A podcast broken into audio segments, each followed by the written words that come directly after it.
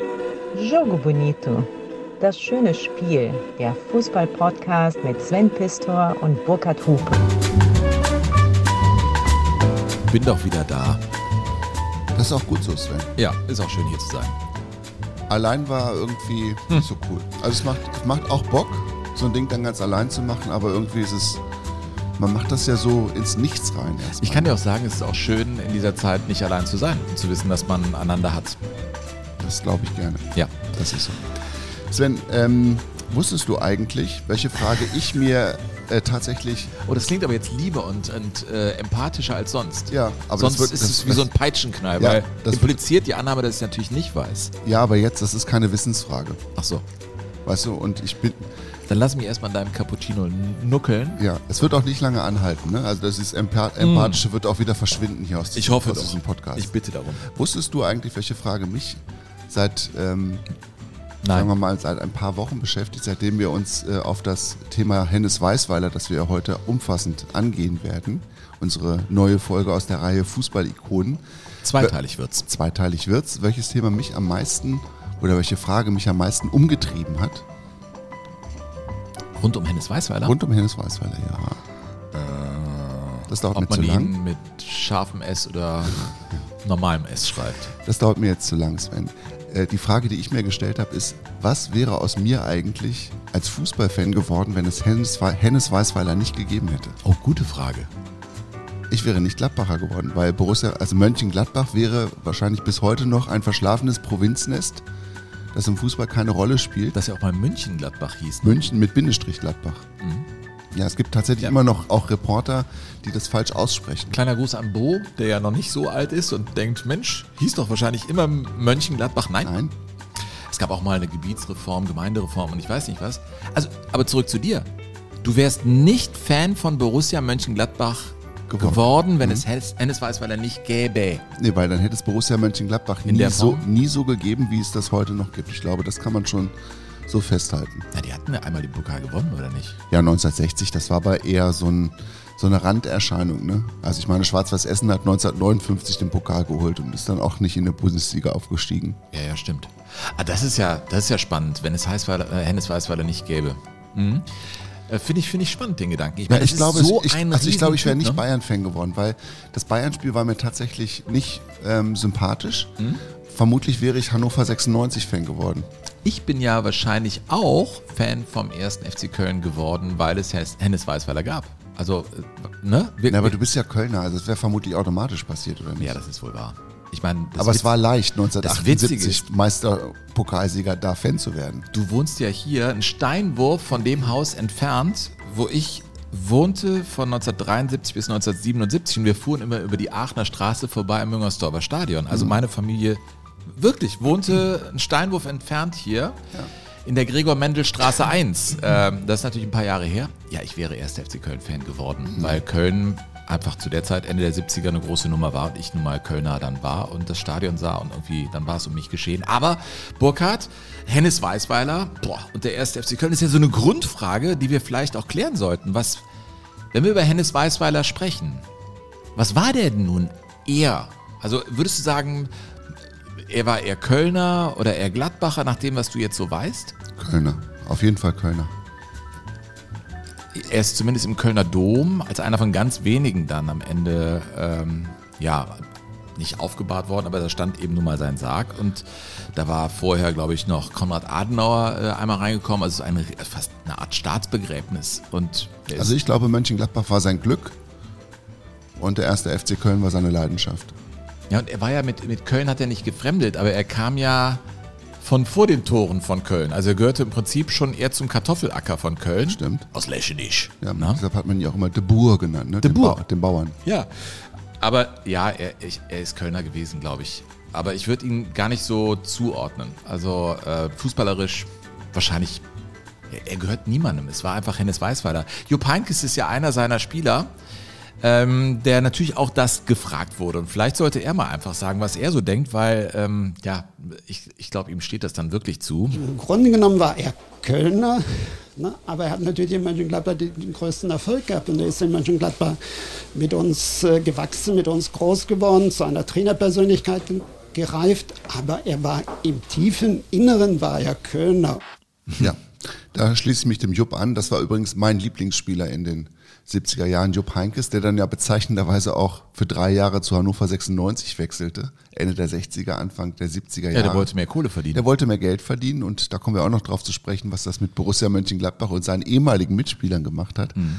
Also Jupp Heinkes, ähm, ja, ein, ein so toller Mensch. Also wenn ich einen Wunsch noch hätte, Sven, mhm. Weißweiler kann ich ja nicht mehr treffen, aber wenn ich einen großen Wunsch mal äußern darf und den jetzt jemand hört, der vielleicht auch Jupp Heinkes kennt, mit dem Jupp würde ich gerne mal einen Kaffee trinken. Ja. Ähm, also ich bin ja äh, noch verabredet mit Günter Netzer und manchmal ist es so, dass die sich gegenseitig dann erzählen, mit dem kannst du reden. Es mhm. wäre so eine Hoffnung, wenn wenn äh, das Gespräch gut läuft, davon gehe ich einfach aus. Ich musste das leider verschieben aus, ihr kennt die Gründe äh, und kann jetzt wieder äh, neu planen.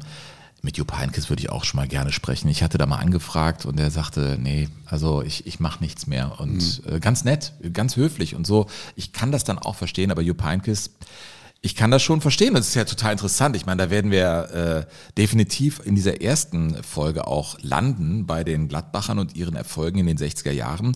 Sie waren ja in der Zeit, sie, sie spielten berauschenden Fußball, Weißweiler Fußball, ja. schossen Tore ohne Ende. Die Abwehrarbeit war dann so ein Ding, was dann äh, gebaut werden musste, um wirklich erfolgreich zu werden. Aber in der Zeit waren sie, was ihren Etat anging, ja, unterhälftig, so sagt man, ja. Unterhälftig? Also, unterhälftig, oh. ja, ja. Ähm, und damit hat Hennes Weißweiler natürlich gezaubert. Also da, da kommen wir natürlich zu seinem Wirken in Gladbach. Ähm, am Anfang würde ich gern ein Zitat äh, hier loswerden. Das habe ich so in den Recherchen gelesen. Das fand ich einfach ganz toll von Ulfert Schröder, mhm. äh, der mal über Hennes Weißweiler geschrieben hat. Zitat. Weißweiler hat gelebt wie ein Fürst, gearbeitet wie ein Pferd, Ideen produziert wie ein Weiser, Fehler gemacht wie ein Anfänger. Er hat die Gläser geleert bis auf den Grund und die Menschen aus seinem Leben geschnippt wie die Asche von der Zigarette. Ja. Das ist mal ein Zitat. Ich muss sagen, manch, man, es gibt Kollegen, die können es einfach, Sven, weißt du? Das, weißt du die, aus seinem Leben geschnippt wie die Asche von der Zigarette. So war er dann eben auch. Ne? Ja. Also, das ist klar. So ist es. Woher kommt der eigentlich, der Hennes Weißweiler? Der kommt ja aus dem Rheinland, aber er kommt nicht aus Köln, haben wir eben gerade schon gesagt, sondern aus Erftstadt-Lechenich. Und wer nicht von hier weg ist, also wer nicht äh, sich im Rheinland so gut auskennt, Erftstadt-Lechenich liegt etwa 30 Kilometer, jetzt muss ich mir überlegen, unten links und das ist südwestlich. Südwestlich, südwestlich von Köln. Mhm. Ähm, hinterm Phantasialand. Das wird dem, einen oder, ja, wird dem einen oder anderen was sagen. Und ähm, er wurde da in bürgerlichen Verhältnissen groß, kurz nach dem Ersten Weltkrieg, lebte für damalige Verhältnisse, muss man glaube ich sagen, äh, einigermaßen privilegiert. Sein Vater war Prokurist einer Braunkohlegrube mit dem schönen Namen Donatus. Also ihm ging es richtig gut und ein Beleg dafür, dass es ihm gut ging, war auch die Tatsache, dass er zu seinem siebten Weihnachtsfest das war kurz nach seinem siebten Geburtstag, dass er da seinen ersten Lederball geschenkt bekommen hat und dass es dann losging mit dem Fußball und er natürlich als Besitzer, als junger Besitzer eines Lederballs schon der König der Straßen war, Lechnich. Ja, definitiv. Lechnich, da ist äh, der Lipplerer See. Da bin ich auch häufig früher dann äh, schwimmen gegangen. Das ist mhm. einfach eine Baggergrube. Also das ist Braunkohletagebau bis heute. Mhm. Ne? Äh, Rainer Kalmund ist da in der Gegend groß geworden. Ich habe ja mit dem auch ausführlich gesprochen. Er sagte damals, wenn die Mutter die Wäsche raus gehängt hat, dann war die, die weiße Wäsche ganz schnell äh, so, so vergilbt und angegangen, weil da eben sehr viel Braunkohlestaub durch die Gegend flog. Und das fand ich so rührend. Äh, der äh, Opa von Rainer Kalmund war ja fast blind und Kalli setzte sich dann mit dem Opa in seinen letzten Jahren dann in Brühl in den Schlosspark und erzählte dem Opa in Reportageform, was denn da alles passiert. Also jetzt kommt ein Kinderwagen von rechts, jetzt kommt Wind von links, ein Vogel landet auf dem Platz. Und da, ja, da kommst du ja natürlich dann dahin, dass der auch so, so redet ohne Punkt und Komma, hat der Kali mir erzählt, dass der also so eine Art äh, ja, Blindenreporter war für seinen Opa. Die kommen aus der gleichen Region und Hennes Weißweiler kommt auch da äh, weg, aber in der Tat eher Mittelstand. Wobei, also Fußball, also er ist ja ein Jahr nach dem Ersten Weltkrieg geboren, man muss mhm. ja vorstellen, ne? Weimarer Republik, Deutschland, pff, du, du hast ja ganz wilde alles Jahre. Im Ungewissen, ja. Alles im Ungewissen, mhm. alles im Ungewissen, aber zum Teil auch Geld da. Ähm, es war aber auch die Leichtathletik für den jungen Hennes Weißweiler, was man dann auch später immer merkte, ne? Mhm. als er äh, Drigalski zum Beispiel nach Gladbach holte als Leicht Zehnkämpfer. Ja, hat die Trainingslehre maßgeblich um diesen leichtathletischen Aspekt erweitert. Was interessant sagen. ist, Ja. ne? der Rainer Bonhoff hat erzählt, also auf einmal haben sie ja in Gladbach dann Hürdenlauf gemacht und der hat die Hürden extra hochgehängt, damit die Hüfte geschmeidiger wird. Und die dachten, um Gottes Willen, was machen die mit uns? Aber er hat auch gesagt, das diente der Stabilisierung und sie waren im Athletischen, also damals allen anderen Mannschaften überlegen und das vielleicht auch, weil der Hennes Weißweiler über den Tellerrand hinaus gedacht hat und Ja. ganz früh angelegt war bei ihm auch die Leichtathletik, denn der war 100 Meter Läufer. 100 Meter Läufer, ich, ich habe mal aufgeschrieben, der ist 100 Meter wahrscheinlich auf Asche natürlich äh, in 10,8 Sekunden äh, gelaufen, was schnell ist, aber auch nicht überragend. Er war zu schlecht, um wirklich in die totale Spitze reinzukommen, aber er hat lange Zeit, äh, war er als Leichtathlet unterwegs. Ja. Er war kein guter Schüler. Der Hennes Weißweiler war aber auch kein schlechter Schüler. Also er hat sich da irgendwie so durchgemogelt. Ja, willkommen Durch, in unserer Welt, oder? ja, in deiner. Wie warst du ein guter Schüler? Ja, ich war ein sehr guter Schüler. Ja, Geschichte und Deutsch, das waren deine Fächer, ne? Und Englisch. Und Mathe? Mathe habe ich auch geschafft. so, auf jeden Fall war das damals so. Das fand ich ganz spannend, als ich das jetzt so nachgelesen habe. Wenn man damals versetzt wurde am Ende eines Schuljahres, ich habe ein altes Zeugnis von ihm gefunden, von Hennes Weißweiler, dann stand nicht danach versetzt nach, damals gab es ja auch noch diese Tertia, Sekunda und Quarta, diese, diese, diese komischen Klassenbezeichnungen, sondern da stand dann am Ende des Zeugnisses steigt. Nicht, nicht, nicht versetzt nach, Steigt? steigt. Also steigt eins höher. Ach, das ist ja das Curriculum, irgendwie man steigt ein, ein Plateau hoch. Ja, dann. genauso wie, in, wie im, im Fußball dann später. Du steigst auf, Witzig. steigst ab, Das ist ja witzig. steigt. Ja. Ja, in dieser Zeit. Ich meine, Hennes Weißweiler. Er hat Beamen wir uns übrigens- mal in seine äh, Teenagerjahre. Ja, genau. Teenagerjahre, da gibt's eine ganz äh, schöne Episode. Sein Vater hatte einen großen Hang auch zur Bühne. Also dieser Prokurist der Braunkohlegrube. Und äh, hat dann den Hennes auch immer angetrieben, doch mal es im Schultheater zu versuchen. Und Hennes Weißweiler hat das dann auch gemacht. Und das muss so furchtbar gewesen sein, dass er seinem Vater danach tagelang nicht unter die Augen getreten ist, weil er sich so geschämt hat. Er wusste, dass er schlecht ist, dass er sehr schlecht war und dass sein Vater sich mutmaßlich dafür geschämt hat, was er auf der Bühne nicht zustande gebracht hat. Er meinte also, seine Bewegung und sein Text hätten überhaupt nicht im Einklang gestanden. und hat dann den Ausflug auf die Bühne ähm, nicht wiederholt, Sven. Da würde, würde er gesagt haben, Hans, wie er wirklich hieß, nicht Hennes, Hans, das war aber ja nix. Ja. Gut, ich meine, es gab einige Sachen, die bei, bei ihm, nennen wir ihn aber trotzdem Hennes, äh, nicht so funktioniert, wie er sich das vielleicht gewünscht hat. Ich habe von der Leichtathletik gesprochen, du jetzt vom Schauspiel. Dann hat er irgendwann angefangen, Fußball zu spielen in den 30er Jahren. Aber überhaupt äh, 30er Jahre, äh, da können wir auch nicht drüber weg. Äh, auch er, geboren 1919, war 14 Jahre alt bei der Machtergreifung oder Machtübernahme der Nazis. Das sind natürlich Jahre, die hast du ein Leben lang in deiner DNA. Die haben auch Hennes Weißweiler geprägt. Das kann man unbedingt so sagen, weil er natürlich ähm, von, dieser, von diesem Nazi-Sprech und dann dieser Nazi-Denkweise, das wurde ja über alles drüber gelegt, über den gesamten Alltag in Deutschland und natürlich vor allen Dingen bei Jungs, die 14 Jahre alt waren, so wie, wie, wie der Hennes. Und gleichzeitig hatte der natürlich bei allen Hasspredigten, die es ja gegen, den, ähm, gegen das Judentum vor allen Dingen gegeben hat oder gegen das Anderssein, hat er natürlich in seiner unmittelbaren Umgebung etwas ganz anderes kennengelernt. Also die Weißweilers waren mit einer jüdischen Familie befreundet.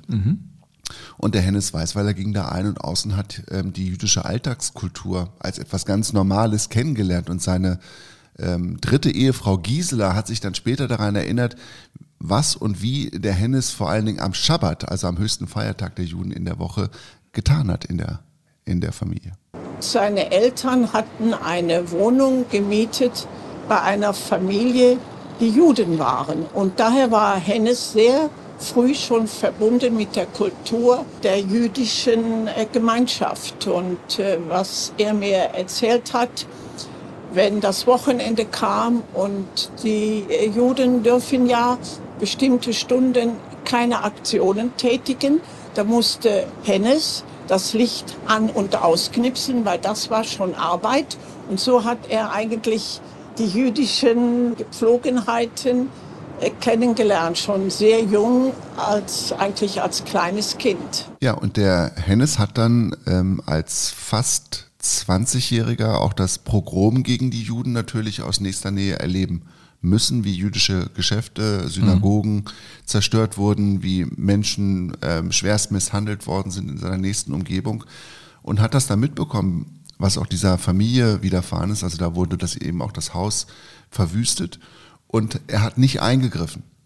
Mhm. Er hat es beobachtet und hat sich nicht getraut, dagegen vorzugehen. Und dieser gewiss, also dieses schlechte Gewissen, das er deswegen gehabt hat, was er damals schon gespürt hat, hat er zumindest später behauptet, das hat ihn nicht losgelassen und hat ihn Zeit seines Lebens auch immer ähm, schauen lassen, wie die, wie sein eigenes Leben mit das der, der Juden ähm, verknüpft werden kann. Also wie, wie Israel und, und, und sein Leben zusammengefügt werden können. Also wo es da möglicherweise Parallelen gibt. Und es hat dann in seiner Biografie auch zumindest eine, finde ich, sehr erstaunliche Parallele gegeben.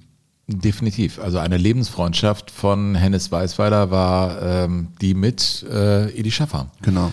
Dem vielleicht größten Trainer des israelischen Fußballs äh, kommen wir später zu. Und ich glaube, in seinen Memoiren, die er schreiben wollte, in seinem Jahr, in dem er verstarb, äh, das, was davon übrig geblieben äh, ist, lässt darauf schließen, dass er sehr haderte mit diesen äh, ersten Jahren und natürlich mhm. mit dem, was er da erlebt hat. Und diesem Streit äh, innerhalb der eigenen Seele, das dann mitzubekommen und äh, ganz andere Gefühle zu haben als das, was man eben vielleicht zum Ausdruck bringt in der Zeit. Ja, du bist halt getrieben, du bist halt getriebener der Zeit, der, du bist getriebener der Bedingungen und ähm, es steht uns überhaupt nicht zu, da, dass, dass das irgendwie, dass, dass wir, dass wir diese Zeit furchtbar finden. Im, Im Rückblick ist ja selbstverständlich, aber da nun irgendwie ein moralisches Urteil fällen zu wollen, das braucht, Mir kommt das ein Gedanke, man auch nicht. Finde ich, den will ich an dieser Stelle echt mal loswerden, mhm. weil ähm, du hast eben gesagt, er war 14 Jahre 1933. Ja. Wenn ich mich zu, ziemlich genau an diese Zeit zurückerinnere, äh, erinnere ich mich an Erwachsene, die mir ähm, moralische Vorträge gehalten haben. Nicht meine Eltern, also das will ich echt explizit ausklammern, aber das ist ein Alter, wo dir Erwachsene auch echt Scheiße erzählen können und du bist noch nicht in der Lage, äh, dich zu wehren oder für deine eigenen äh, Punkte wirklich einzustehen. Mhm. Du bist noch nicht wirklich fest, du bist halt noch formbar und das ist das Teuflische daran. Ja. Also deswegen äh, finde ich es interessant, wenn du von diesem Alter sprichst. Das muss man immer, glaube ich, da so berücksichtigen.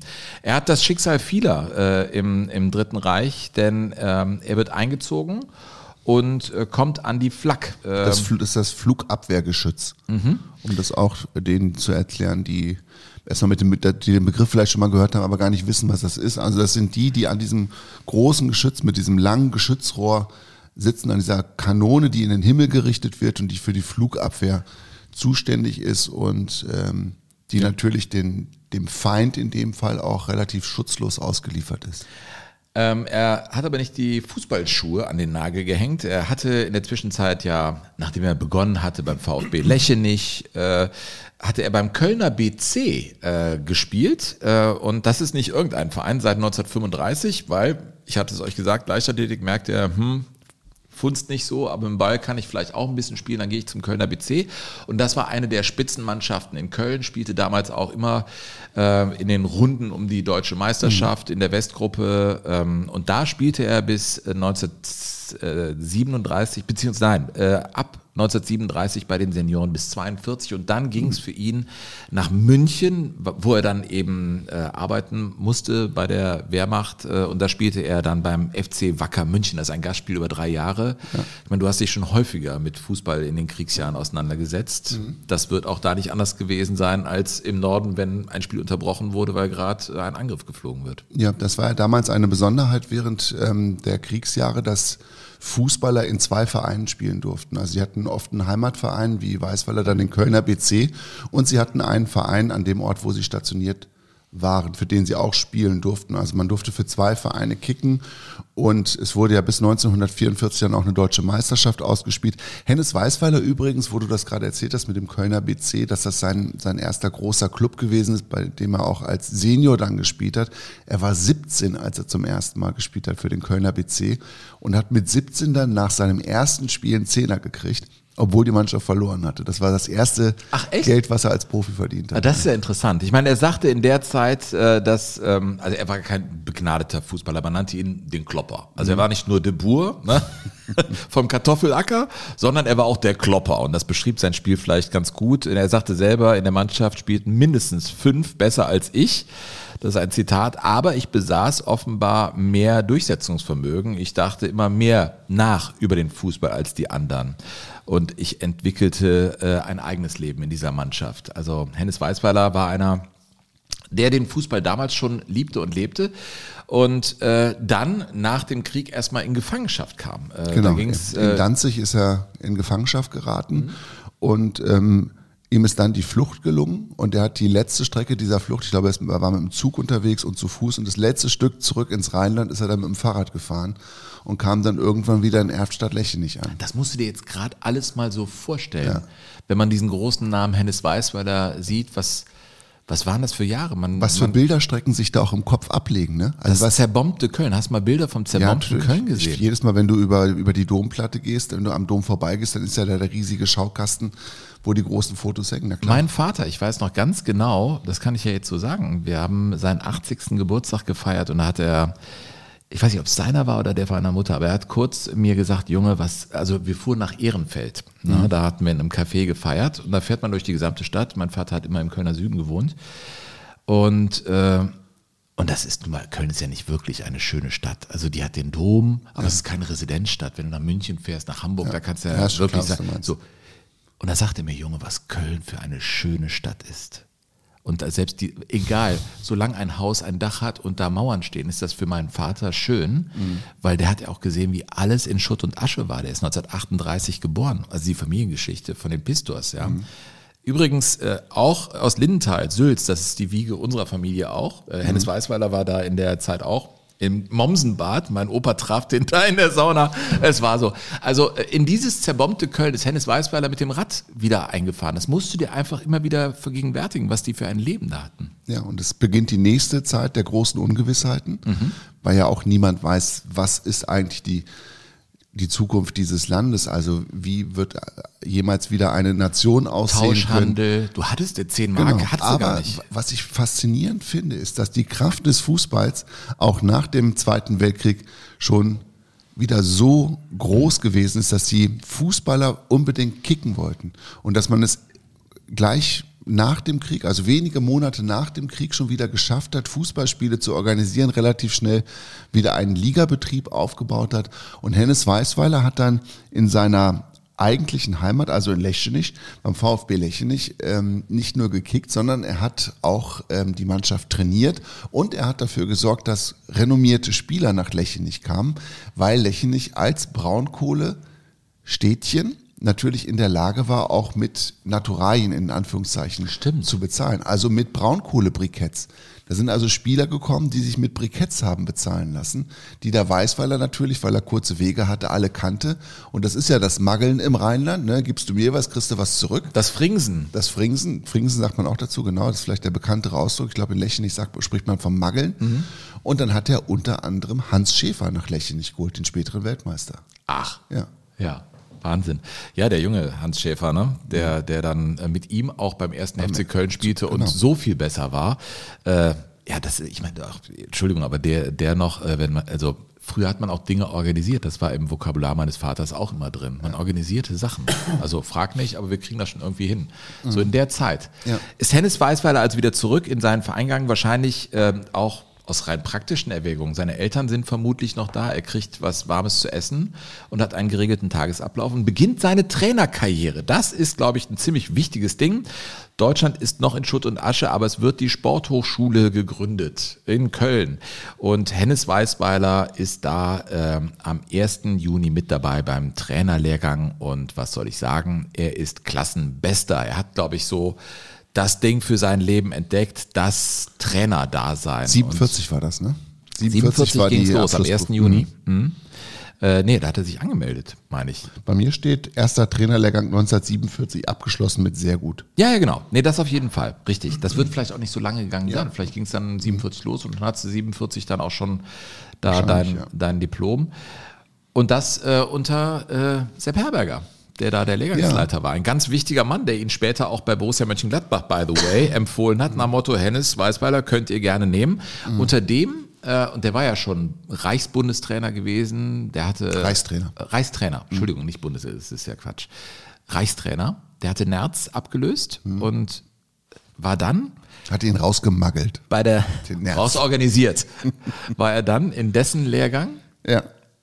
Und spielte aber trotzdem weiter. Also Hennes Und Weißweiler. trainierte weiter. Also er war ja alles. Mhm. Das ist ja so faszinierend, dass du, was du, also so furchtbar die Zeit war, im Rückblick natürlich auch ein Füllhorn an Möglichkeiten. Mhm. Ne? Also was eigentlich alles gerade erblühte, Mhm. ohne dass man das vielleicht als Erblühen wahrgenommen hat, sondern letztendlich ging es ja darum, erstmal zu überleben und irgendwie zurechtzukommen in der Zeit und gleichzeitig irgendwie der Zeit auch noch etwas Gutes abzugewinnen durch den Sport beispielsweise. Also dann wieder nach Köln zu kommen und sich zu überlegen, okay, ich will versuchen, im Sport irgendwie tätig zu bleiben. Ich spüre auch den Pädagogen in mir. Ich glaube, dass ich Talente erkenne. Ich glaube, dass ich die Trainingslehre mit weiterentwickeln kann. Dann zu erkennen, dass Sepp Herberger Glücksfall natürlich für Weißweiler, dass er ausgerechnet in der gerade gegründeten Sporthochschule, dass da diese Trainerakademie angesiedelt wird. Und dann fügt sich das für Weißweiler natürlich sehr, sehr glücklich zusammen. Und dann kommt noch hinzu, dass es ja in Köln diese Trümmerehe gibt, die letztendlich zum ersten FC Köln führt. Also Trümmerehe, weil eben alles in Schutt und Asche liegt, nicht weil der erste Ja, FC ja, Köln komm, ein. Trümmerverein ist. Ne, also Sülz 07 und ähm, der Kölner BC, die da 1948 im Februar dann die, die äh, Fusion einging, aus der der erste FC Köln hervorging. Und Hennes Weißweiler, und das finde ich, muss man wirklich jetzt auf sich wirken lassen. Hennes Weißweiler war auch der erste Trainer des ersten FC Köln. Ja, und nicht nur für ein paar Tage. Nein, für vier Jahre. Vier Jahre. Und äh, er war äh, zu Beginn auch Spielertrainer. Und es war äh, so, dass Hennes Weißweiler, das ist so eine lustige äh, Randnotiz, bei einem Spiel verletzte er sich äh, und zog sich einen Schädelbasisbruch wohl zu, also eine schwere Kopfverletzung hatte er, wurde vom Platz getragen und das, das kann ich mir so vorstellen, lebhaft vorstellen. Ausklingende 40er Jahre, da steht halt ein Lokaljournalist am Platz, sieht das da.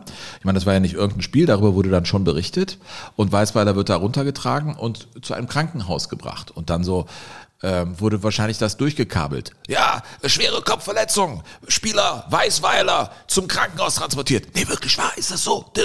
Geht's ihm schlecht? Ja, dem geht's super schlecht. Lebt er noch? Nee, ich weiß es nicht. Der lebt nicht mehr. Nee, der lebt nicht mehr. Bam. Am nächsten Tag steht schon der Nachruf auf Hennes Weißweiler in der Zeitung. Äh, unser Sportskamerad, er war immer ein fröhlicher Mensch und ich weiß nicht was. Weißt du, so Inri Hennes Weißweiler. Und er selbst liest die Zeitung im Krankenhaus. Hat er sich ausgeschnitten, seine persönliche Todesanzeige. Not dead yet. Er hatte noch ein paar Jahre zu leben. Das ist, und dann hat er die sich selber aufgehängt. Also der hatte da wahrscheinlich überhaupt kein Problem mit. Aber so viel zum lokalen Journalismus der späten 40er Jahre. Ich finde, das ist äh, natürlich, also Witz ist Tragödie plus Zeit. Ja, das, das, ist ja das, sagst du immer von Charlie Chaplin. das ist Zitat, mit ne? das Beste, was es in der Form gibt. Ähm, ja, so war das bei ihm. Ja, ich habe noch eine kleine Episode. Er hat äh, mit dem ersten FC Köln 48 Stunden nach der Gründung des großartigen ersten FC Köln, Ah, das aus deinem Mund. ja, ich hoffe, man hat den ironischen Unterton erkennen können, also des fantastischen ersten FC Köln, des einzigartigen Großstadtclubs Köln, hat er gegen Nippes 12 gespielt. Gegen, gegen Nippes Stadt- 12? Nippes 12. Ich komm daher, weißt du, ein und weiß- weiter wohne ja, ich, Jung. Ni- Nippes 12. Nippes kann ich mir nicht leisten, ich wohne in Niel. Ja.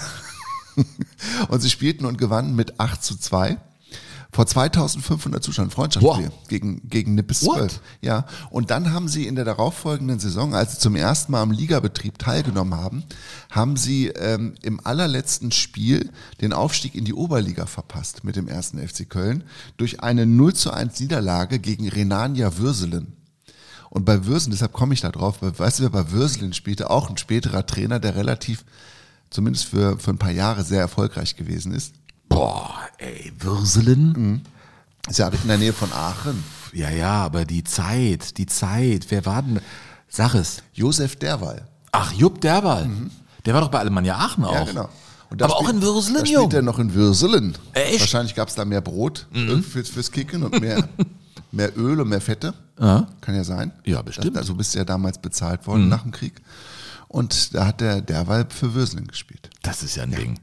Ja, so ging es eben äh, immer weiter mit diesem Hennes Weißweiler. Der war dann beim ersten FC Köln und Köln stieg dann auf in die Oberliga West ähm, in einem Ausscheidungsspiel gegen Leverkusen, by the way. Ja, äh, und hat dann da gewonnen und Ach, gegen Bayern? Seinen, mh, seinen Weg gemacht. Mh. Äh, und war dann äh, dabei bei insgesamt 62 Oberligaspielen zwischen 49 und 52 dieser Hennes Weißweiler. Äh, es wurde immer mehr Traineramt und Traineramt und Traineramt und dann war seine Zeit gekommen. Dann war äh, 52 seine Zeit vorbei und er wechselte Ja, zum Moment, ersten Moment. Mal an den Niederrhein. Ja, Moment, aber bevor du wechselst, Sven, müssen wir ja noch klären, warum der Hennes der Hennes ist. Also bis heute. Der neunte, heute Das- haben wir den neunten. weiß das Hennes. nicht jeder? Der neunte Hennes. Ja, der, aber die Geschichte, wie der Geißbock zum FC kam, die, Naja. find- die finde ich so schön. Naja, das ist ja die Zirkusfamilie, ne? Ja, die Zirkusfamilie Williams. Ja, Carola Williams, die, die Mama des Zirkus, hat dann bei einer Feier des ersten FC Köln, der ja am Anfang, als er gegründet wurde, gab es nur, also die Geschichte des Wappens vom ersten FC Köln ist ja für Kinder grausam, das nachzuzeichnen. Also wenn du FC-Fan wirst, ich habe deinen äh, Sohn das zeichnen lassen Ja. für ein Buch, was ich mal geschrieben habe. Ja, das Ich war finde, gar nicht schlecht. der, also zwischen Grottenolm und Geißbock Ja, genau. war das so. Ne? Sehr abstrakt dargestellt, was da auf dem Wappen drauf Ja, geflanscht man war. weiß aber, was gemeint ist. Der Geißbock kam ja erst später dazu, weil der ein Geschenk war einer Zirkusfamilie bei einer Feier. Und es heißt, dieser Geißbock habe Hans Weißweiler oder Hennes Weißweiler sofort auf den Fuß gepinkelt und der sei erbost gewesen und alle hatten sich kaputt gelacht und dann nannten sie eben diesen Geißbock Hennes. Und mittlerweile haben wir Hennes den neunten. Ja. Ja. Also, äh, ein übrigens sehr schöner Ziegenbock, finde ich. Er hat so einen schönen Bart und ich finde den, also boah, hoffentlich bleibt er also lange. ich finde, dass der neunte echt ein bisschen verrückt ist. Der kommt immer so crazy ins Stadion gestürmt. ja, und der zieht den Typen, der, Furchtbar. der, Der- der, der- ist ja schon hingefallen und Ja, wurde über den Rasen geschliffen. Da, finde ich, greift auch wieder dieser alte Spruch, dass das Herrchen und, und, und sein, dass das Herrchen und sein Tier sich mit der Zeit immer ähnlicher werden. Ja, ja, ja. Ich finde das aber, ich, äh, ohne Scheiß, dieser, ist- diesen ja. Teil der Folklore. Es ist Folklore, die Meine man Dauerkarten sind auch genau, äh, also in der Verlängerung, ne? Ja, nein, ich sitze so von oben, schaue ich auf dieses Spektakel und ich gucke immer mit meinem Sohn, wann kommt der denn jetzt? Und der, der ist ja wie von Sinn, wenn der da seine Total. kleine erste Runde läuft. Ja. Das ist ein Gejohle. Und der haut immer, der hat immer so einen Eimer mit dem Futter und der wird sofort umgeschmissen, dass das komplette Futter auch rauskommt. Ja, man wünscht sich immer, dass Stefan Tigges auch mal so auf den Platz kommt. Ich habe letztens gesagt, warst du da in der Reportage? Ich habe gesagt, irgendwie wäre es nicht eine gute Idee, Hennes den Neunten irgendwie in der Abwehr aufzustellen. Also es wäre auf jeden Fall keine Verschlechterung. Ja? ja. Also Hennes der Erste übrigens, ähm, das war im Unkelbach, das ist ja ein, ein sehr berühmtes Bis heute. wichtiges Brauhaus bis heute. In Da triffst du auch häufiger die Mannschaft. Also der Ja. FC geht da immer noch äh, Genau. abends eintrinken. Und damals haben sie dann da die Karnevalssitzung gemacht, als, Mhm. als der Hennes übergeben wurde. Und er hat nicht nur den Weißweiler angepinkelt, sondern der hat auch geschissen. Und was haben die gemacht? Die haben dann einfach den Sektkübel leer gemacht und haben den Sektkübel unter den hintergehalten, damit die Köttel nicht auf den Boden fielen. Nein! Ja. Ja. Ja, das So ist war's. der erste FC Köln. Ja. ja. Und ich weiß, dass, das verrätst du mir ja schon, dass er dir immer mehr, du kannst dich gar nicht so erwehren, aber er kommt immer näher an dein Herz, dieser Verein. Ja, das stimmt. Das stimmt. Also ich finde, das muss man so, wenn man so lange hier wohnt und wenn man merkt, was, was ein Fußballverein mit Menschen macht und was er auch mit dir ja bis, bis, bis heute anrichtet. Angerichtet hat. und immer noch weiter anrichtet. Du sagst ja, Ja. immer, ich, bei mir ruht das zurzeit. Ich, Ja. Bei mir ruht ja manchmal auch meine, meine Freundschaft zu meinem Verein. Ähm, aber wenn, wenn, wenn man schon spürt, was, was so ein Verein mit Menschen macht und woher das rührt und woher die Emotionen kommen und dass die in Köln ja nicht darüber kommen, dass dieser Verein einfach sehr gut situiert ist, sondern dass er einfach viele Emotionen auslöst, dann ist das doch total klar, dass ich auf jeden Fall möchte, dass der 1. FC Köln nicht absteigt. Ja. Ähm, Hennes Weißweiler war dann beim ersten FC Köln und ging nach Reit. Das war seine erste Auslandserfahrung, wenn man so will, als Trainer. Spätere folgten äh, beispielsweise äh, in Spanien oder Katalonien, in den USA auch, aber jetzt ging es erstmal an den Niederrhein, Burkhardt. 1952 bis 54 und da hat er dann zum ersten Mal das ähm, versucht durchzubringen, was er sich so im Kopf ja so erdacht hatte, wie Fußball gespielt werden sollte. Also wirklich mit allem Mann nach vorne und Offensive first und dann gucken wir mal, wie wir nach hinten wieder äh, die Räume geschlossen kriegen. Aber einfach, er wollte begeisternden Offensivfußball zeigen, egal ob das Spielerpersonal das hergab oder nicht. Und hat dann in seiner ersten Saison in Reit es auch tatsächlich geschafft, dass der Reiter SV aufgestiegen ist in die Oberliga. In der zweiten Saison ist es dann allerdings auch wieder nach hinten losgegangen und die Mannschaft ist abgestiegen. Das war also eine kurze Episode, ein äh, Rantasten an den Niederrhein. Es sollte später viel mehr werden. Und dann ging es für ihn zurück äh, und er wurde DFB-Assistenztrainer. Und das nicht Der erste- in irgendeinem Jahr. Der erste überhaupt. Der erste überhaupt. Äh, war eigentlich auch äh, Helmut Schön 54 auch schon im Schlepptau? Ich meine ja, ne? Äh, bei der Weltmeisterschaft noch nicht. Nee, der kam dann nach der Weltmeisterschaft dann dazu. Jedenfalls war aber Hennes Weißweiler. Weil Helmut Schön war ja noch Trainer des Saarlandes und das Saarland hat ja noch die Ausscheidungsspiele gegen Deutschland gemacht zur Weltmeisterschaft 54. Ah, okay. Und da war Helmut Schön Trainer des Saarlandes. Das war ja auch so eine, so eine sehr paradoxe äh, Geschichte, finde ich. also der Weißweiler wurde die rechte Hand vom Genau. Sepp Er Herberger. war der erste Co-Trainer der deutschen Fußballnationalmannschaft. Aber zwei Alpha-Tiere, unterschiedliche Ideen und er war stark in seiner Überzeugung, dass sein Fußball, den er da schon in Reit und beim FC hatte spielen lassen, dass das das Richtige sei und die beiden haben irgendwie aneinander vorbeigearbeitet. Oder er wurde nicht glücklich unter Herberger. Es war eine kurze Episode unter ihm. Herberger hatte ihn dann aber auch schon ausgeguckt, weil er natürlich in Erinnerung hatte, das war ja mein Lehrgangsbester.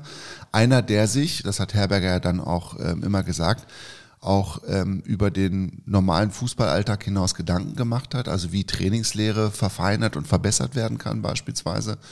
Und hat immer gesagt, also mein Nachfolger eines Tages als Bundestrainer, ich möchte, dass es Hennes Weißweiler wird. Und Weißweiler hat aber gewusst, der Alte wird ja nicht loslassen können. Das wird ja noch Jahre dauern und so lange will ich ja nicht warten. Ich bin ja in meinen besten Jahren jetzt als Trainer und deshalb kamen die dann letztendlich nicht zusammen. Genau.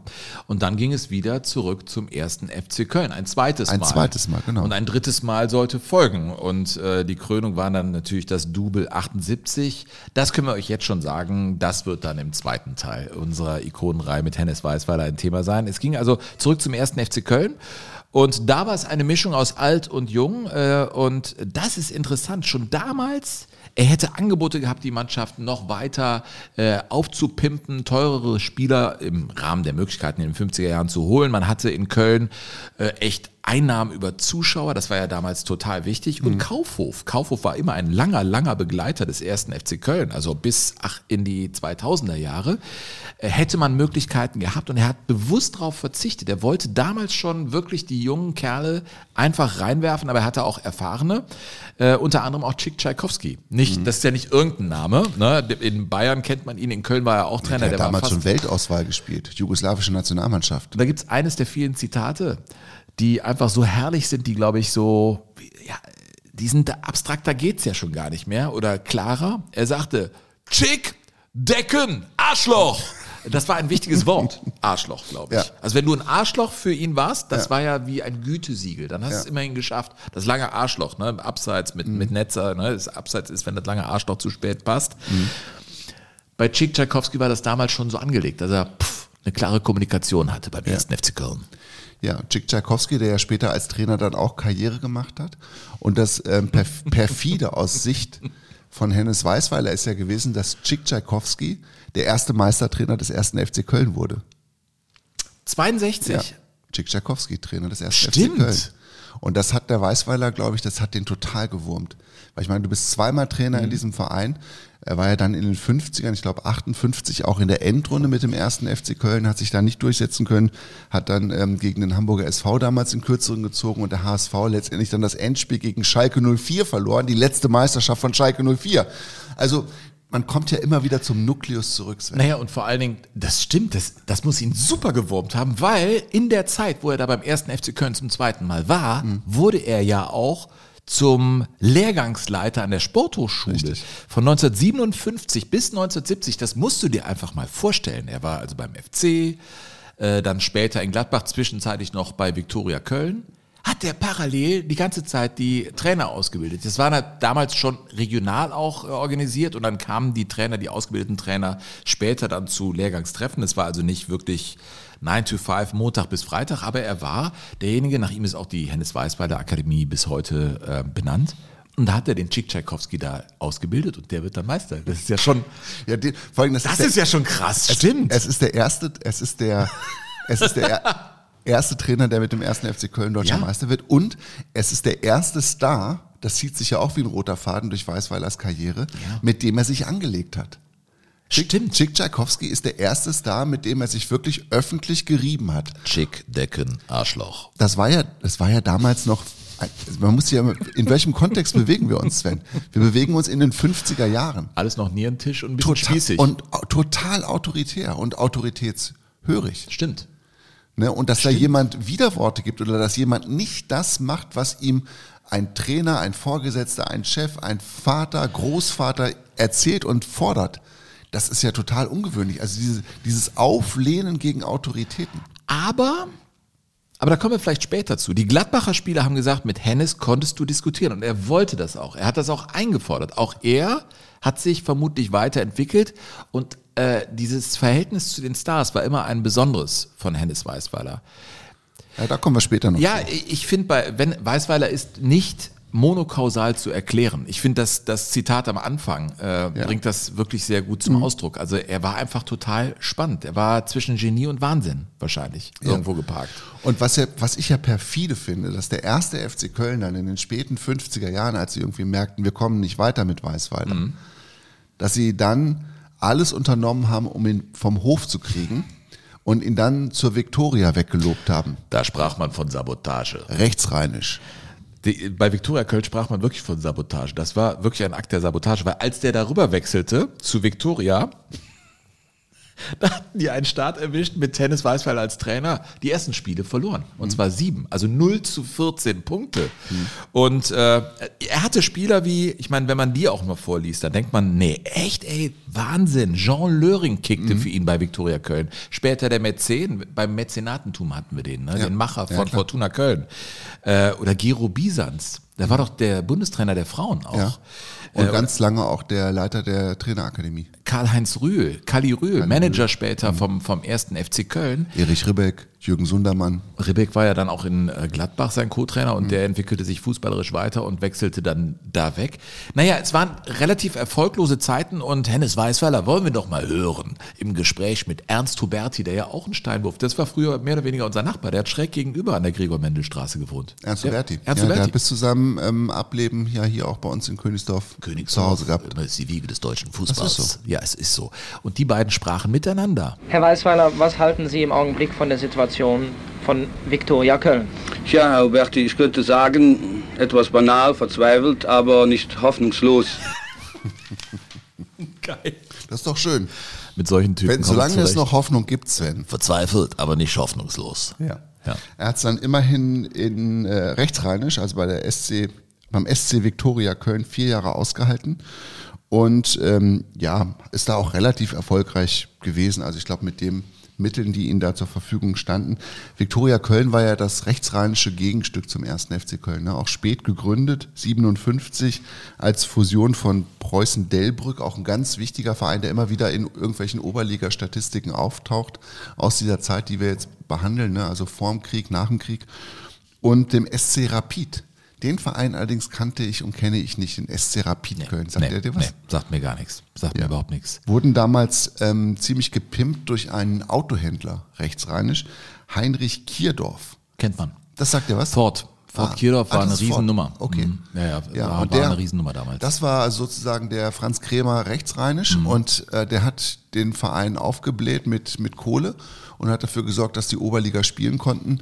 Und nachdem der dann gestorben war, 1962, hat der Weißweiler gemerkt, okay, vermutlich geht das hier relativ schnell in die falsche Richtung. Und äh, die Bundesliga schwebt ja auch schon über allem, die Gründung der Fußball-Bundesliga und Weißweiler hatte das einmal so für sich durchdekliniert und festgestellt, der Viktoria ist nicht dabei. Die Victoria ist nicht dabei. Ja, aber das ist ja total interessant. Wo du das sagst mit äh, Ford, das ist ja hier mit dir Jogo Bonito machen, ist ja auch wie Puzzle legen, weil nach Victoria ging es ja dann zu Borussia Mönchengladbach. Und er fuhr dahin mit einem zerbeulten Ford Taunus 12M. Heute. Oh ja, was für ein schönes Auto. Ja, aber ich glaube, er hatte es nicht so mit Autos, Hennes Weißweiler. Du hattest da doch auch was rausgefunden. ja, war das stimmt. Das stimmt jetzt, wo es, also ich weiß, dass er in New York, als er später bei Cosmos war, ist er ganz ungern selbst auch äh, gefahren, hat sein, immer seine damals äh, dritte Ehefrau Gisela äh, den Wagen steuern lassen. Die war deutlich jünger als er und ist, glaube ich, auch ein bisschen gelassener im Straßenverkehr gewesen. Ich weiß, dass er einmal, das war in den späten 70ern, als es beim ersten FC Köln zum dritten Mal dann in Richtung äh, Scheidung ging, ne, muss man ja auch sagen, er war ja dreimal verheiratet, aber auch dreimal verheiratet mit dem ersten FC Köln. Er hatte drei Episoden sozusagen durchlebt beim FC. Und als die Episode nun kurz davor war, ähm, vor die Wand gefahren zu werden, ist er nach einem Besuch in einem Theater, ich glaube im Senftöpfchen oder so, ist er raus und alle hatten gute Laune. Und aber er war so aufgebracht, weil er immer wieder auch Kritik hörte an seinem Umgang mit Heinz, Scheiß, der mit kann Heinz, nicht mal. mit Heinz Flohe, mit Wolfgang Overath und so weiter, Arschloch. dass er volles Brett die Autotür zugeknallt hat und dass dabei die Scheibe kaputt gegangen Nee. ist. Vom Seitenfenster. Und es gibt noch eine andere Geschichte, das war 1900, ich glaube der Jahreswechsel 81, 82, da gab es in Südamerika mal so eine Mini-WM. Erinnerst du dich daran? Mit Deutschland, Uruguay und Brasilien, glaube ich.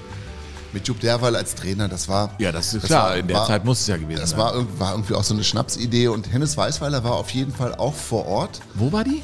In Südamerika. Südamerika? Ich glaube in Uruguay haben die vor, vor allen Dingen die gespielt. haben doch alle irgendwie so Käfer gefahren da und Bullis und Ja, so. genau. Und dann bekamen die vom, vom Hauptsponsor VW, war das dann, glaube ich, von, der, von dieser Mini-WM, bekamen die alle auch VW Käfer VW Käfer. Ja. als, als Dienstfahrzeuge, wenn du so willst. Und dann gibt es die Geschichte, dass äh, einige Journalisten dann mit Hennes Weißweiler unterwegs waren und dann war der schon früh fertig mit dem Frühstück, ging raus aus dem Hotel, setzte sich in seinen VW Käfer und der sprang nicht an. Die kriegten das mit, guckten so raus und der, äh, der Käfer vom, vom, Was eben so damals passiert vom ist mit Hennes- dem luftgekühlten VW Käfer. Ja, der VW Käfer, dass der nicht anspringt, war eigentlich auch, ich habe ja auch lange Käfer, einen Käfer gehabt, das war eigentlich äh, wahrscheinlicher, als dass er sofort kommt.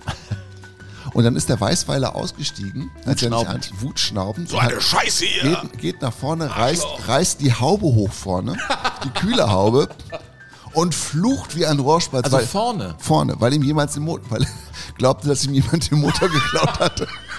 Und oben standen die Journalisten hinter der Fensterscheibe, hinter den Gardinen, haben sich kaputt gelacht. Wie geil ist das denn? Also ich glaube, Ja, von, daher, von daher deckt sich das schon, dass der Weißweiler nicht so der Autofreak gewesen ist. Der, der Bo aus Berlin muss das erklärt bekommen. Also Ja. der VW Käfer hatte einen Heckmotor. Der Mhm. war also hinten, also da, wo die Kofferraumhaube äh, ist, da war der Motor früher beim Käfer drin. Mhm. Das, Dennis weiß, weiter geht ja, vorne das hin. hätte sie aber bis 1982 auch durchaus rumsprechen Hätte können. man wissen können. Du Burkhard, mit Ja. Blick auf die Uhr, mit, mit Blick auf das Leben von Hennes Weißweiler. Ja. Ich komm, äh, hier kommt ein Eilantrag und wir Ja. müssen jetzt per Hammelsprung entscheiden, so ungefähr. Machen wir drei Teile äh, Hennes Weißweiler. Denn wir haben ja, wir sind ja noch gar nicht in Gladbach. Also und ich finde die 60er Jahre mit Hennes Weißweiler in Gladbach, ja, und auch die, die Reise nach Israel in den 70er Jahren, das ist ja wieder eine eigene Folge. Das ist ja so viel passiert. Das heißt, du möchtest dich jetzt von mir trennen? Nein, per Eilantrag die Ikonenfolge Hennes Weißweiler, weil es eben so viel zu erzählen gibt. Ich würde von zwei auf drei Teile gehen wollen.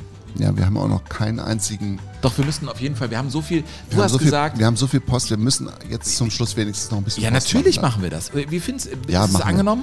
Wir. wir machen das. Wir gucken mal, wenn die nächste Folge, wenn wir merken, das werden, werden nochmal zwei, also Nein, zwei. vier und- werden's nicht, aber ich nein, glaube, es zwei werden und drei. drei, dann Ja. machen wir das. So, ähm, wir haben so viel Post von euch bekommen äh, und ich möchte mich bei euch ganz herzlich bedanken, weil viele haben ihr Beileid zum Ausdruck gebracht und das fand ich ganz schön. Äh, ich bin mit dem Thema ja relativ offen äh, umgegangen, weil ähm, warum nicht? Es steht sowieso dann irgendwann in der Zeitung und das eben ja, äh, in dem Fall über meinen Vater, der nicht mehr lebt und viele von euch haben mir Beileid zum Ausdruck gebracht. Herzlichen Dank dafür. Ich kann euch sagen, dass mir das Trost gibt und es schön ist zu wissen, dass ihr da draußen äh, seid und ihr auch ein Leben lebt, das ich sehr nachvollziehbar finde, mit dem Fußball und mit dem, was ihr sonst noch so erlebt. Geschrieben habt ihr an info@jogo-bonito.de und Burkhard ist ja unser Chefarchivar. Es ist wirklich viel und sehr viel Schönes Ja. dabei. Ne? Ja, es ist äh, wirklich toll. Man merkt, dass die Tage wieder, die werden ja nicht kürzer, aber das Licht verschwindet eher und man sitzt dann wieder wahrscheinlich eher mal am Tisch oder nicht draußen, nicht am Grill, sondern überlegt sich, was kann ich denn jetzt mal machen und Ja. was ist irgendwie ein bisschen anders als sonst. Und deshalb schreibt ihr uns. Und ich finde das ganz großartig. Und wir haben auch immer noch äh, wirklich wunderbare äh, Geschichten hier liegen, beispielsweise von Paul Baldorf, Bald auf aus Speyer am Rhein, der äh, eine Geschichte über Fritz Walter zu Papier gebracht hat und der sich an diese Geschichte erinnert gefühlt hat, nachdem wir über den SV Alsenborn und seine wundersame Erfolgsgeschichte aus den späten 60er Jahren erzählt haben. Mit, mit dem Walter seine Villa, die mit da dem auch. Äh Fritz Walter seine Villa. Und das Besondere ist, dass der Paul Baldauf aus Eisenborn kommt. Also der Ach. ist da aufgewachsen. Und der erinnerte sich dann in dieser Geschichte, ähm, wie er mit seinem Vater das WM-Endspiel 1954 erlebt hat. Und äh, da würde ich euch gerne den zweiten Teil zumindest äh, kurz vorlesen, weil es wirklich ganz schön war. Also der Vater sagte, aber einer ragte als genialer Spielgestalter heraus. Fritz Walter, ich sehe es noch vor mir, wie er nach Spielende in seinem schwarz-weißen Trikot den Pokal entgegennahm und Puschkasch, dem Kapitän der unterlegenen Ungarn, die Hand drückte. Der Fritz hätte auch in Madrid spielen oder woanders und hätte sehr viel Geld verdienen können, aber er blieb bei seinem Verein. 59 hat er dann auf dem Betzenberg in Kaiserslautern zum letzten Mal für den FCK gespielt. Und wohnt er noch dort oben? fragte also der kleine Junge. Mein Vater erwiderte amüsiert, nein, er wohnt mit seiner Frau Italia in einem Bungalow in Eisenborn. Hinter der Bahnschranke geht es immer geradeaus und dann rechts hoch und Nichts hielt mich mehr. Ich verließ das Haus und lief an der alten Schule und am Lebensmittel Vitus Braun vorbei, bis zum Bahnübergang. In Sichtweite ragten rote Sandsteinfelsen empor. Ein Zug brauste heran. Ich wartete und schaute nach vorn. Gleich bin ich in Eisenborn. Die rot-weiße Bahnschranke ging endlich in die Höhe und schon rannte ich wieder los, während mir Worte meines Vaters wie ein Echo durch den Sinn gingen. Angeführt wurde unsere Mannschaft von Fritz Walter.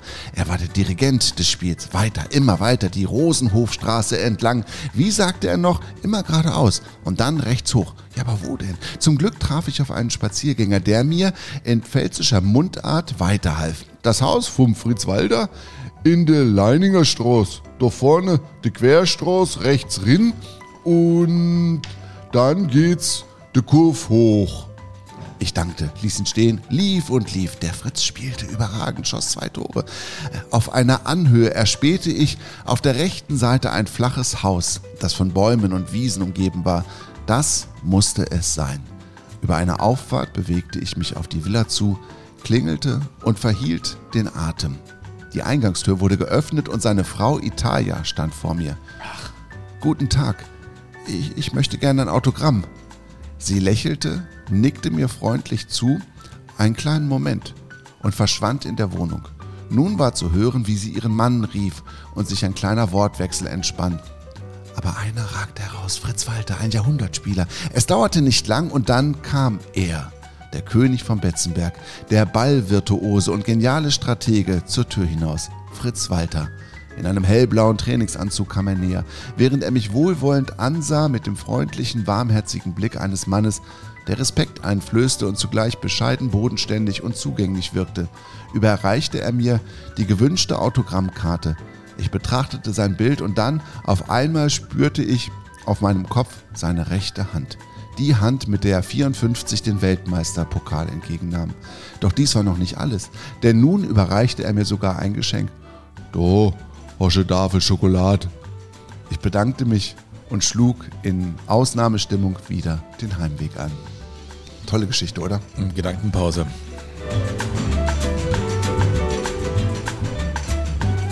Berührt mich. Ja. Und weißt du was? Ähm, wir erfahren davon nur, weil es sowas Schönes wie Jogo Bonito gibt. Und Absolut. Jogo Bonito gehört auch mittlerweile, habe ich den Eindruck, gar nicht mehr uns, sondern Jogo Bonito ist einfach da und ist wie so eine Plattform, eine Drehscheibe für so viel Sehnsucht und schöne Geschichten. Toll. Ganz toll. Mhm. Ähm, ich habe hier noch ähm, kürzere Mails. Wir haben so ein paar rausgepickt. Es sind wirklich viele Geschichten, äh, die gekommen sind. Äh, hier schreibt einer Peter. Peter schreibt, lieber Sven, lieber Burkhard, ich bekenne reumütig, ein Anhänger eures Podcasts zu sein, bisher nicht gelöhnt zu haben. Sorry dafür.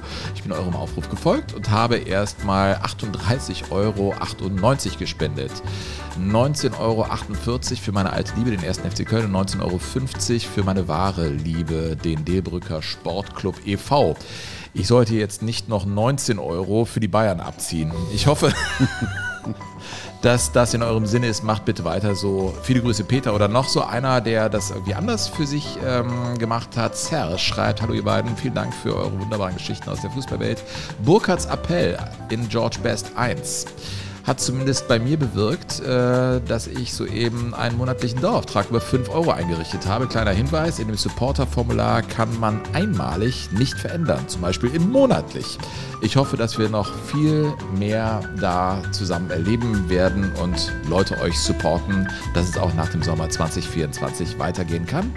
Grüße aus dem Kölner Süden, aus Sürth. Oh, Serge kommt aus Sürth. Das ist äh, der alte Gegner meines TSV Weiß. Das wirst du wissen. Das ist der Nachbarort. Und wir waren schlechter als Sürth.